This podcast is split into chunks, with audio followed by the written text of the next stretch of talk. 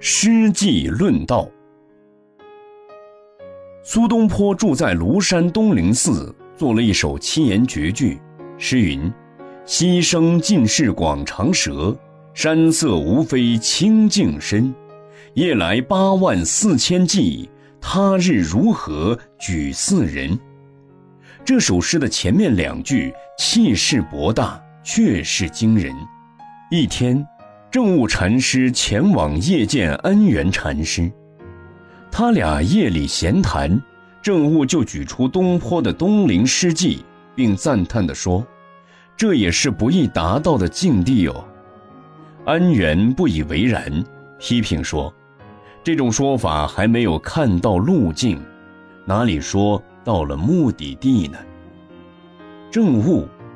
溪声尽是广长舌，山色无非清净身。若不是已到了那种境界，如何有这个消息？安源，是门外汉而已。正悟，和尚慈悲，可谓止破。安源，且从这里用心参破，即可以知道本命元辰落在何处。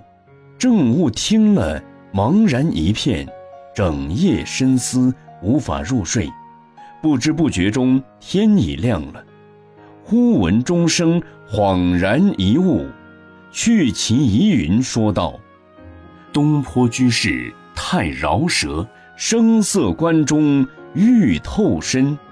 昔若是声山是色，无山无水好愁人。”拿此寄语奔告安源禅师，安源说：“向你说，是门外汉吗？”